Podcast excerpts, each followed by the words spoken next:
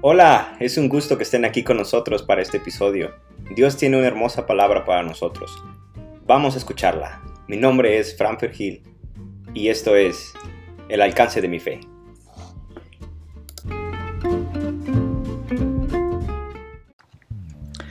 Ciertamente, muy pocas partes de la escritura son más populares que el Salmo 23.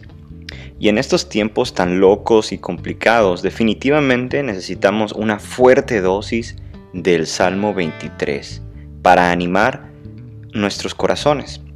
En tiempos tan cambiantes, lo mejor que podemos hacer es enfocarnos en el carácter de Dios, el cual nunca cambia. Así que primero vamos a leer el Salmo 23 y estoy seguro que muchos de ustedes puede que se lo sepan de memoria o al menos una gran parte de este famoso y muy bonito salmo. Y dice así, El Señor es mi pastor, nada me falta. En verdes pastos me hace descansar, junto a tranquilas aguas me conduce, me infunde nuevas fuerzas, me guía por sendas de justicia por amor a su nombre. Aun si voy por valles tenebrosos, no temo peligro alguno, porque tú estás a mi lado. Tu vara de pastor me reconforta. Dispones ante mí un banquete en presencia de mis enemigos. Has ungido con perfume mi cabeza. Has llenado mi copa a rebosar.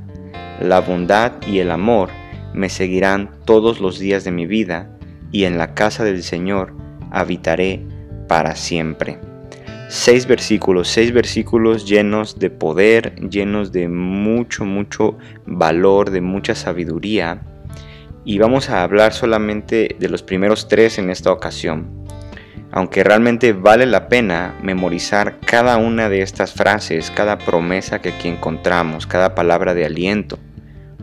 No necesitamos ir más allá de la primera de estas frases para encontrar una fuerte dosis de fortaleza y de tranquilidad cuando la analizamos con claridad.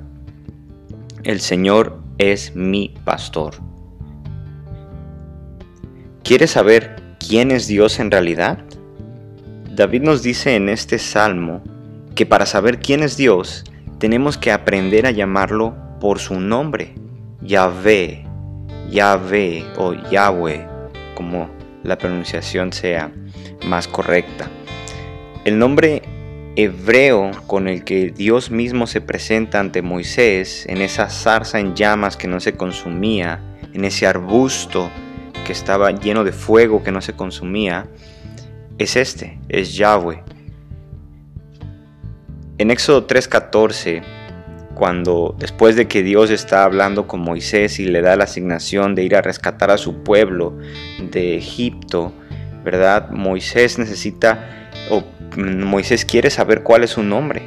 Y Dios le dice así a Moisés, yo soy el que soy, respondió Dios a Moisés. Y esto es lo que tienes que decirle a los israelitas. Yo soy, me ha enviado a ustedes. Yo soy Ehia, el que, Asher, soy Ehia. Ehia, Asher, Ehia. Eso es como eh, en hebreo, como se dice yo soy el que soy. Y Yahweh suena muy similar a la raíz de Ehia, la cual es equivalente al verbo ser o estar, al verbo to be en inglés, ¿verdad?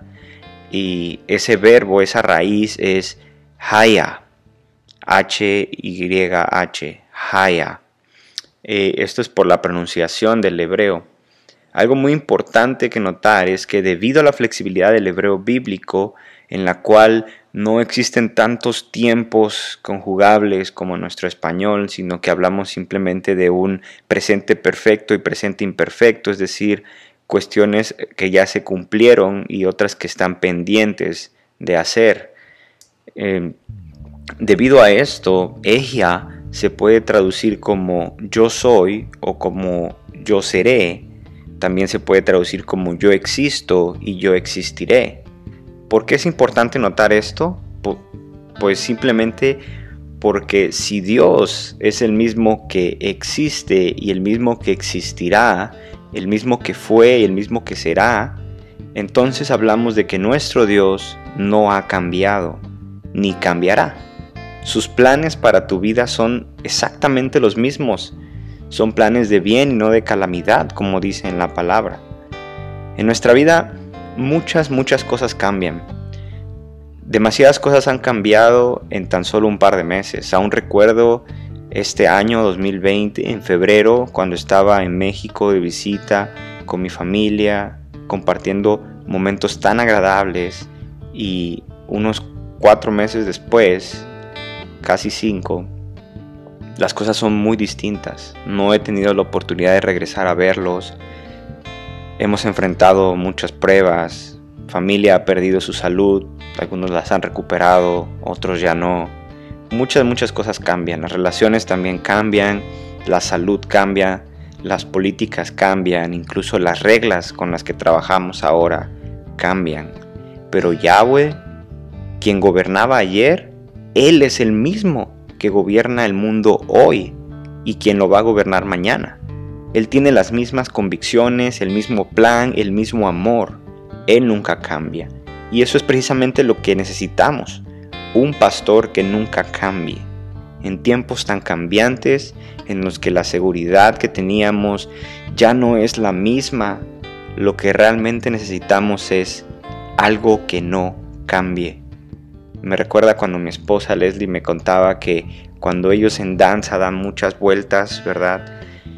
El secreto para no marearse, para no caerse entre tantas vueltas que dan, es mantener la vista fija en un mismo punto, que al dar la vuelta puedan volver a ver ese mismo punto y al dar la vuelta otra vez sigan enfocadas en ese mismo punto, eso les da el equilibrio, les ayuda con el equilibrio.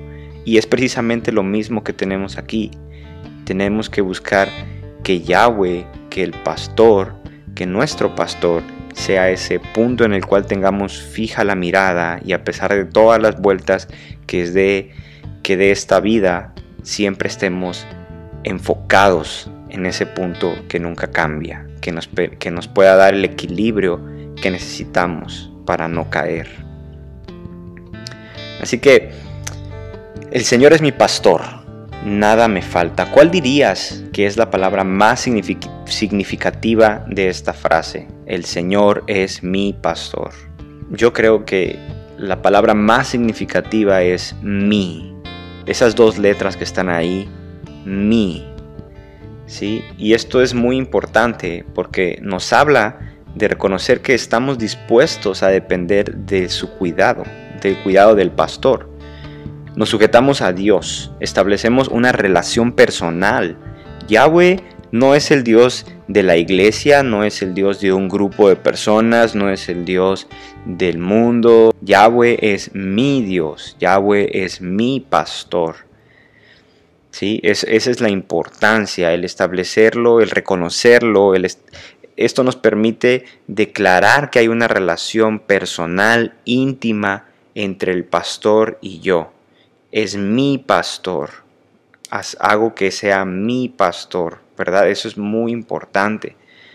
Pero ya se dieron cuenta que si reconozco que Dios es mi pastor, significa entonces que yo soy una oveja, ¿verdad? Y una oveja no es precisamente mi animal favorito. Si me preguntas, yo preferiría ser un león. Me encantan los leones. O un águila, ¿sí? Pero una oveja, no, la verdad es que la oveja no se me ocurriría que fuera el animal que, quiero que me represente.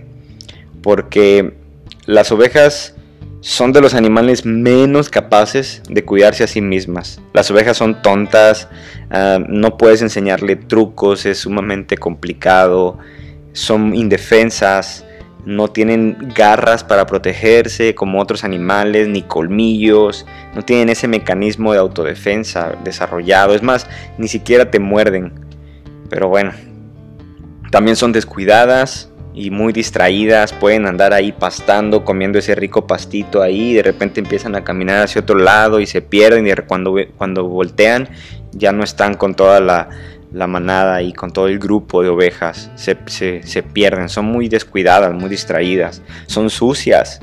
Otros animales pueden limpiarse, pueden tomar baños, los felinos, ¿verdad? Incluso los pajaritos en el agua, bañarse, pero las ovejas Por otro lado, las ovejas se ensucian y así se quedan, se quedan todas, toda la suciedad en su, en su lana, pegajosas, y ellas no, no se limpian solas.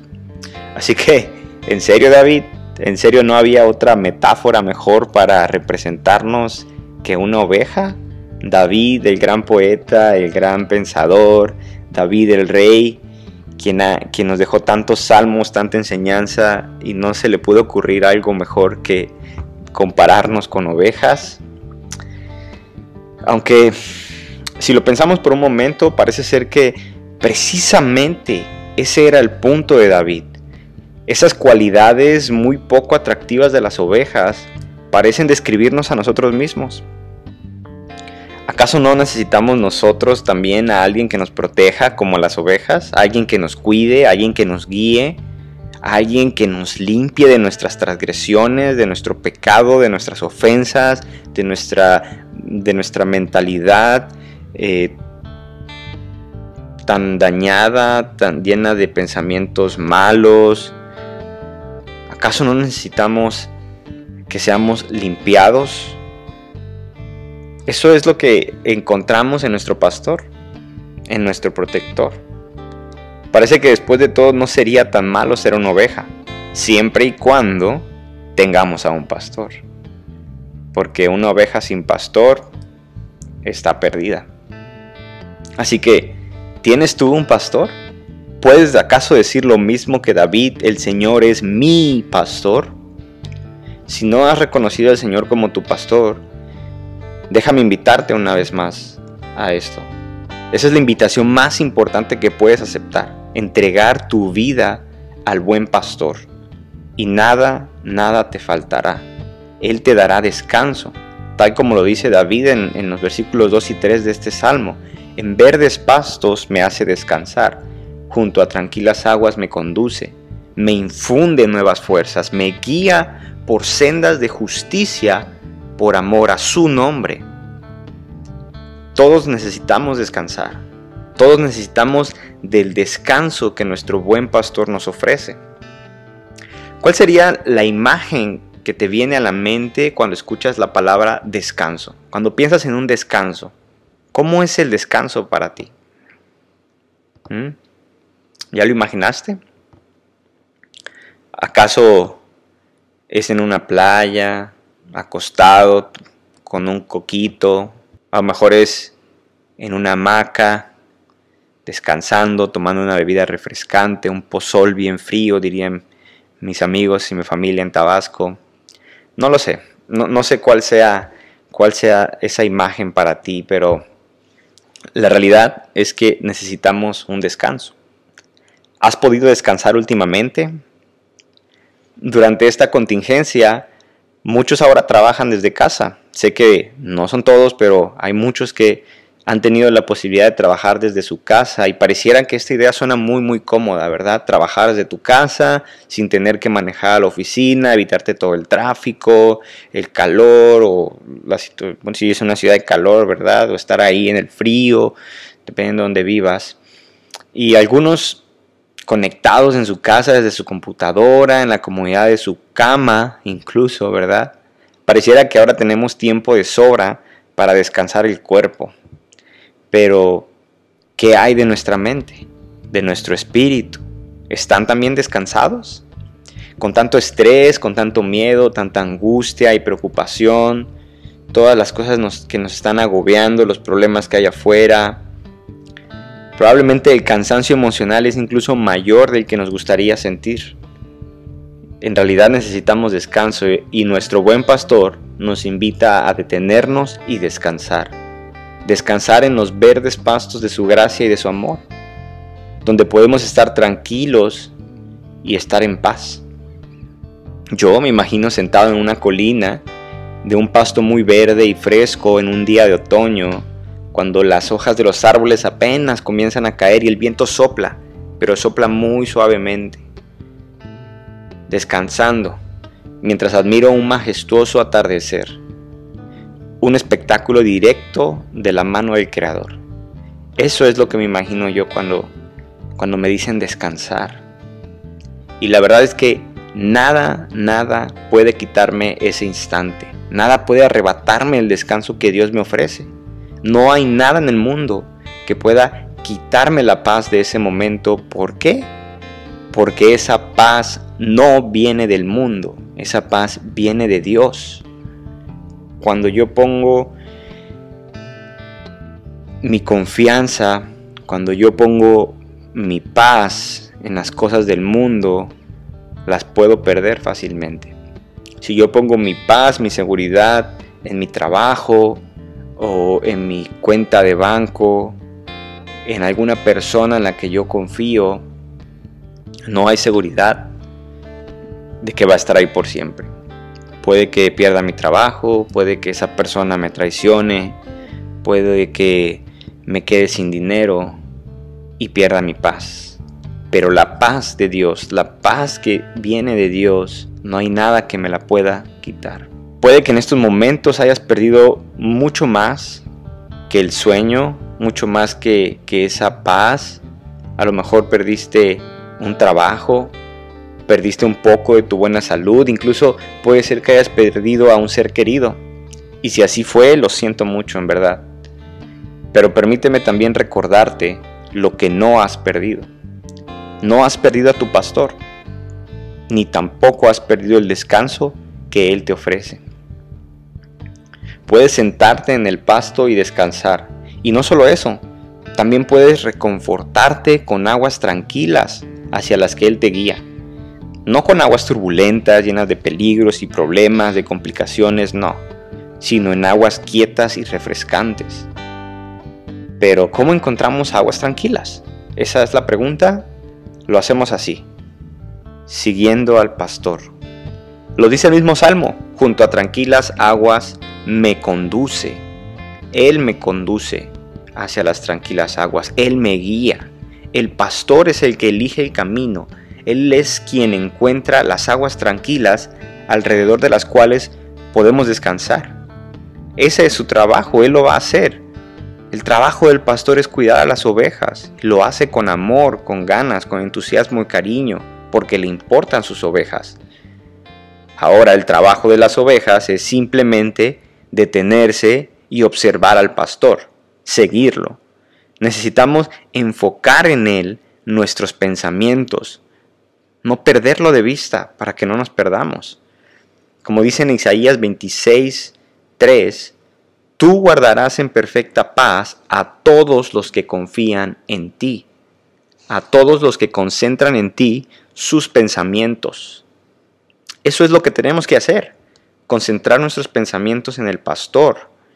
Y el pastor se va a encargar de mantenernos en perfecta paz.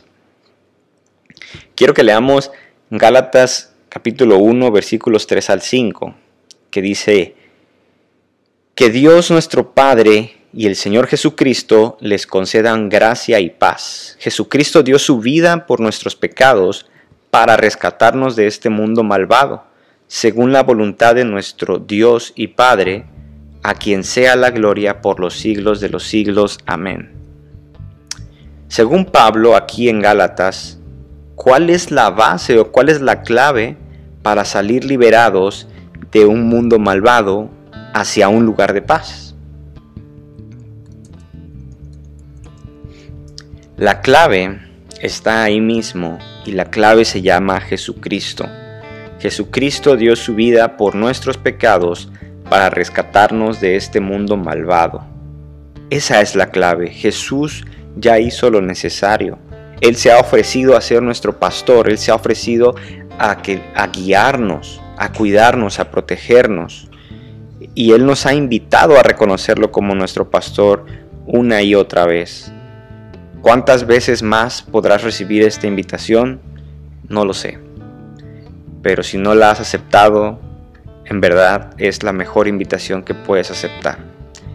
Te invito a que lo aceptes cuanto antes, para que, siendo ahora pastoreado por Él, puedas encontrar la paz y tranquilidad que solamente Él sabe dar, esa paz que está fuera de todo entendimiento. Esa paz que, que nada, ninguna otra cosa en el mundo puede darnos. Y con esto cerramos. El verdadero descanso comienza con la paz que recibimos a través de la fe en Jesucristo. Pero eso no cambia el hecho de que todavía vivimos en un mundo que está frenéticamente ocupado. Nuestras listas de tareas pendientes nunca están terminadas. Siempre hay más trabajo por hacer y más cosas y más y más pendientes y se siguen acumulando. Y si nuestra meta es llegar al descanso después de acabar con todo esto, es la verdad es que nunca vamos a alcanzarlo. El descanso ocurre mediante la entrega total a Jesucristo, aún en medio de la lista de tareas pendientes, confiando en que Él, Jesucristo, es suficiente. Y este descanso va mucho más allá de, de un simple descanso externo. Va al interior, a la tranquilidad y paz de nuestra mente, de nuestra alma. Todos necesitamos un descanso. El mundo nos ofrece muchos lugares, muchas formas de buscar ese descanso, pero nunca puede ofrecernos el descanso que en realidad nuestras almas anhelan. Cuando el Señor es nuestro pastor, nos lleva a los lugares de paz que necesitamos, aunque no siempre sean los que queremos. Pero Dios lo hace, Dios lo hace para restaurarnos, para trabajar en nosotros para que podamos desarrollar esa confianza en Él, para que podamos ver su poder, su gracia reflejada en nuestras vidas. Ya sea que te encuentres ahora en un momento de descanso o lo estés buscando, de todos modos, mira al Señor, no lo pierdas de vista, permite que Él te guíe hacia pastos verdes y te dirija hacia aguas tranquilas. Confía, confía en que Él te llevará a donde necesitas ir para la restauración de tu alma. Confía en tu pastor, confía en tu pastor que te salva, en tu pastor que te cuida, que te guía. Confía en Él, en el buen pastor, en Jesús, y descansa. Amén.